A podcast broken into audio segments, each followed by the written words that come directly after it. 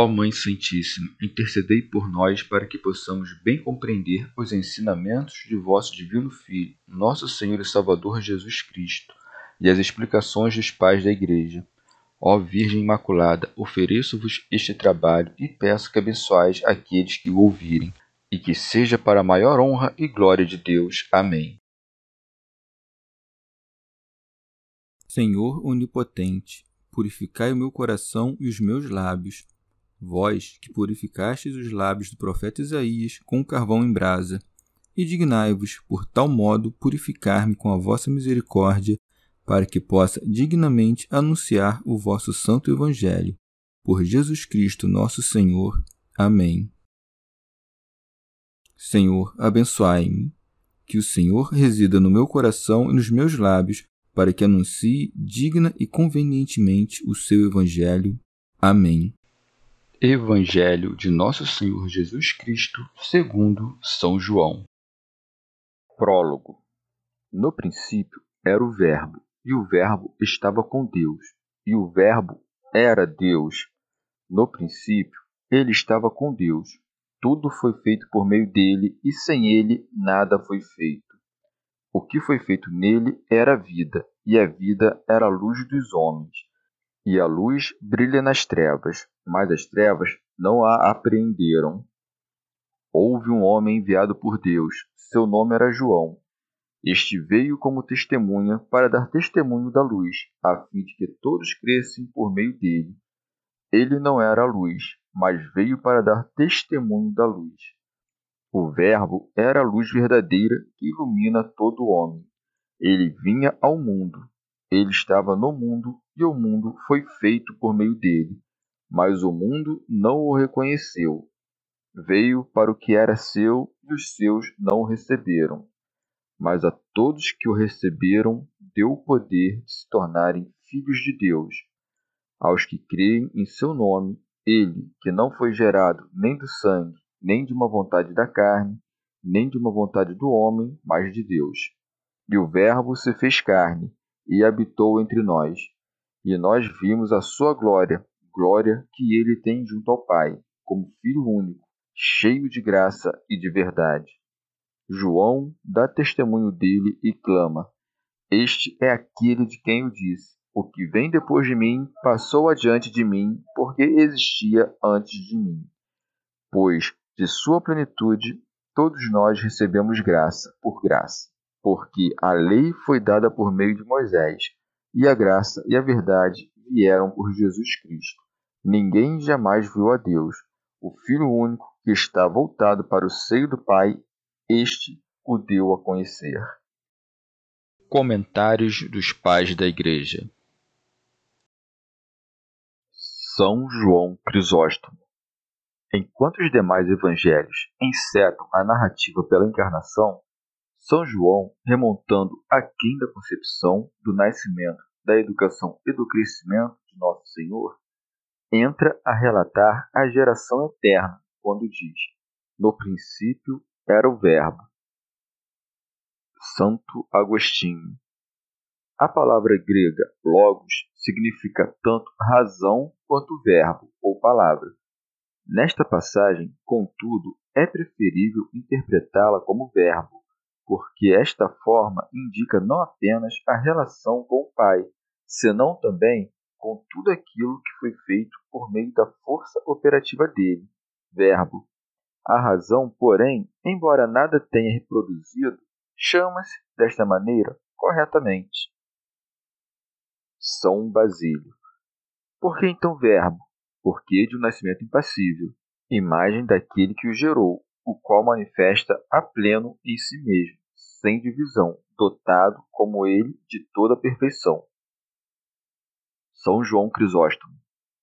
A Deus pertence-lhe, sobretudo, o ser eterno e sem princípio, coisa que estabelece o evangelista de pronto, temendo que alguém conclua destas palavras: no princípio existiu o Verbo, de que o mesmo Verbo fosse ingênito, para afastar imediatamente essa ideia, ajunta e o Verbo estava junto de Deus. Santo Hilário estava junto de Deus desde sempre. Achava-se fora do tempo, sim, mas nem por isso é ingênito. São Basílio, e torna a dizê-lo por conta dos blasfemos, que cuidavam que o Verbo não existia desde sempre. Onde estava? Não poderia estar em algum lugar, porquanto o que não pode ser circunscrito não está sujeito a condição especial. Mas onde estava? Junto de Deus. Ora, o Pai e o Filho não podem ser contidos no espaço. Assim procedendo, o evangelista logra excluir o blasfemar e o inquirir de alguns, que soem perguntar: afinal, que é o Verbo? Responde: o Verbo era Deus. Teofilacto. Pode-se explicar essa passagem ainda de outro modo, porque o Verbo estava junto de Deus. É evidente que havia duas pessoas distintas a compartilhar uma mesma natureza. É, com efeito, precisamente isso que afirma o evangelista. E o Verbo era Deus, isto é, o Pai e o Filho não têm senão uma e mesma natureza, como uma e mesma divindade. Santo Agostinho.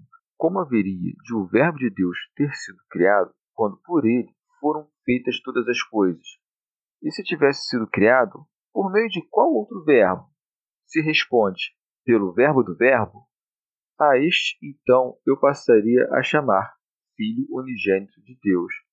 Caso contrário, hás de reconhecer que ele não foi criado, porque todas as coisas foram feitas por ele. Se ele não foi criado, não é criatura, tendo a mesma natureza do Pai, porque toda substância que não é Deus é criatura, e a substância que não foi criada é necessariamente a natureza divina. Orígenes. Neste erro caiu também Valentino ao dizer que o Verbo foi feito pelo Criador para a criação do mundo. Ora, se as coisas assim fossem, o evangelista teria dito que o Verbo foi feito pelo Criador, e não que o Criador fez todas as coisas pelo Verbo. São João Crisóstomo. Não cuidassem ao lerem que todas as coisas foram feitas por ele, que referia-se o evangelista tão somente aos entes que Moisés menciona quando fala da criação do mundo, ajunta São João. E sem ele nada foi feito, sejam as coisas visíveis, sejam as inteligíveis. Ou então, não houvesse que a expressão todas as coisas se referisse exclusivamente aos milagres relatados pelos demais evangelistas. Acresce, e sem ele nada foi feito. São Beda. O evangelista acaba de dizer que todas as criaturas foram feitas pelo Verbo, a fim de que não lhe atribuíssemos uma vontade cambiante, como se, por exemplo, ele decidisse fazer uma criatura que não conhecesse desde toda a eternidade. Ele toma o cuidado de nos ensinar que a criação sucedeu no tempo, é verdade, mas que o instante e o objeto dela existiram desde sempre no pensamento eterno, na sabedoria do Criador, e expressa-o nestes termos: Nele estava a vida. Teofilacto disse que nele estava a vida, ninguém cresce que o Verbo achasse separado dela. Agora ensina que ele é a vida espiritual e a luz de todos os seres racionais. E a vida era a luz dos homens, como se dissesse: não se trata da luz sensível, mas de uma luz de todo intelectual, capaz de alumiar a própria alma. Santo Agostinho é esta a vida que ilumina todos os homens. Os animais, contudo, estão privados dela, porque desprovidos de alma racional capaz de sabedoria. O homem, ao contrário, criado à imagem de Deus, está dotado de alma racional, que lhe permite compreender a mesma sabedoria. Assim, essa vida que trouxe todas as coisas à existência é, ao mesmo tempo, luz a clarear não indistintamente todos os animais, senão somente os homens. Orígenes. Porque não é o próprio Verbo chamado luz dos homens, mas a vida que nele havia. A vida em questão aqui não é aquela compartilhada tanto pelas criaturas racionais quanto pelas irracionais, mas a que se acha unida ao mesmo Verbo, da qual tomamos parte por via deste Verbo primeiro e que nos capacita não somente a discernir a vida aparente e desprovida de realidade, senão também desejá-la como verdadeira. Participamos, pois, por primeiro, na vida que, para alguns, não é ainda posse atual da luz, senão mera potencialidade, porquanto não desenvolveram ainda aquele vivo desejo de conhecimento. Para outros, ao contrário, essa vida se faz luz em ato. São estes aquele que, seguindo o conselho do apóstolo, buscam com afinco dons os mais perfeitos, isto é, a palavra da sabedoria. Santo Agostinho. O que precede esta passagem tinha por objeto a divindade de Jesus Cristo, que, vindo até nós, revestiu-se da forma humana. Como, porém, no Verbo feito carne, a humanidade velava a divindade, um homem extraordinário foi enviado antes dele, por cujo testemunho se soubesse que ele era mais que homem. Apareceu um homem. São João Crisóstomo. Não porque se fizesse necessário o testemunho da luz, mas para nos dar a saber o verdadeiro motivo da missão de João Batista, o evangelista prossegue, a fim de que todos crescem por meio dele. O Filho de Deus assumiu nossa carne mortal para que não nos perdêssemos, e com o mesmo intuito envia antes de si um precursor, a fim de que a voz de um semelhante tornasse os homens mais inclinados a aceitá-lo.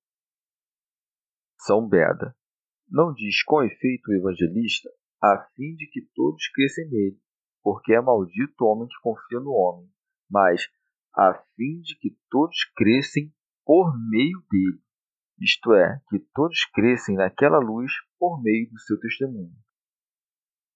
São João Crisóstomo.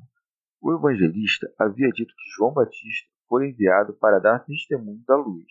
Ora, para que não pensassem, a partir do fato de a testemunha ter aparecido tão recentemente, o mesmo do próprio testemunhado, e para que não ficasse suspeita alguma a respeito daquele que dá testemunho, eleva o evangelista nossos pensamentos até essa existência anterior a todo princípio. O Verbo era a luz verdadeira. Santo Agostinho. A luz que ilumina todos os homens veio a esta terra oculta sob carne mortal porque não tivera velado-se a si mesmo, passaria despressentida aos insensatos, aos cegos e aos maliciosos, a quem referia-se mais acima de São João, e as trevas não o receberam, pelo que escreve aqui, estava no mundo. Orígenes. Quando um deixa de falar, silencia-se-lhe a voz, não sendo mais ouvido, desaparece. Do mesmo modo, o Pai Celeste resolvesse fazer calar seu verbo, a obra deste, a saber, o universo que criou, deixaria de ser. São João Crisóstomo. O dizer e o mundo não o conheceu refere-se aos tempos que precederam a encarnação. As palavras que seguem, a saber, vieram para o que era seu, dizem respeito à era da prédica do Evangelho, pelo que escreve, era seu. Santo Agostinho veio para o que era seu porque todas as coisas foram feitas por ele. Teofilacto. E seu aqui designa ou o mundo ou a Judéia, que escolhera como herança. Santo Agostinho. Desde que ninguém o recebeu, ninguém foi salvo, porquanto a condição necessária da salvação não é senão o receber a Jesus Cristo. Por isso, ajunta o evangelista, mas a todos que o receberam. Como dissesse, nasceram de Deus, não nos admirássemos de tão remontada graça e não nos parecesse impossível os homens nascerem do mesmo Deus. O evangelista dá-se pressa em assegurá-lo, dizendo deste teor: E o Verbo se fez carne. Que há de espantoso no fato de que os homens possam vir a nascer de Deus? Ver como o próprio Deus desejou nascer como homem. Atas do Concílio de Éfeso. A palavra que pronunciamos e de que nos servimos nos colóquios é incorpórea, impossível de ser apreendida pela visão ou pelo tato. Quando, porém, reveste-se de letras e de formas exteriores, torna-se visível e acessível ao ver e ao tocar. Do mesmo modo, o Verbo de Deus, que de seu natural é invisível, torna-se visível, sendo também incorpóreo por natureza, tomou para si um corpo tangível. São João Crisóstomo. De fato, tornamo-nos filhos de Deus através do mistério do Verbo feito carne. Agora, dá-nos a conhecer o evangelista outro benefício da encarnação. E nós vimos a sua glória, porque jamais a teríamos visto se não tivesse saído a lume numa forma semelhante à nossa.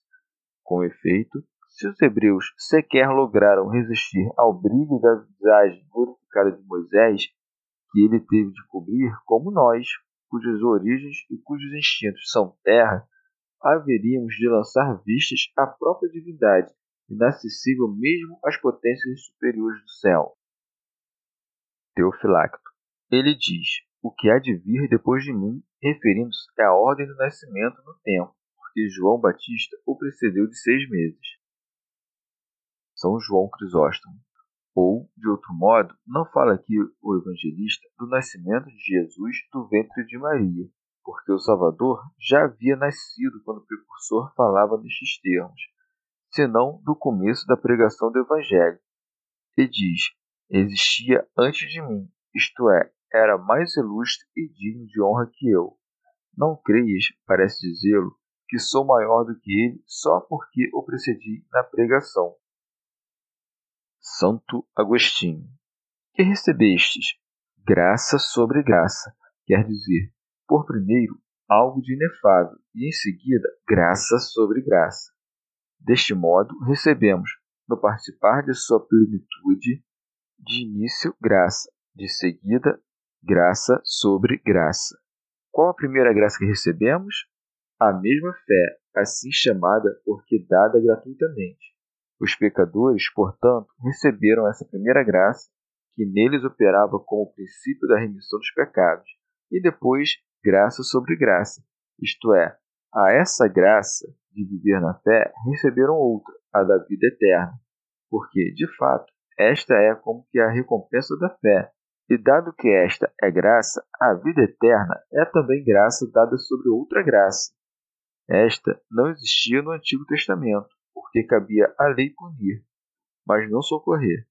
Ordenava sem curar, mostrava o mal, sem desaparecer com ele.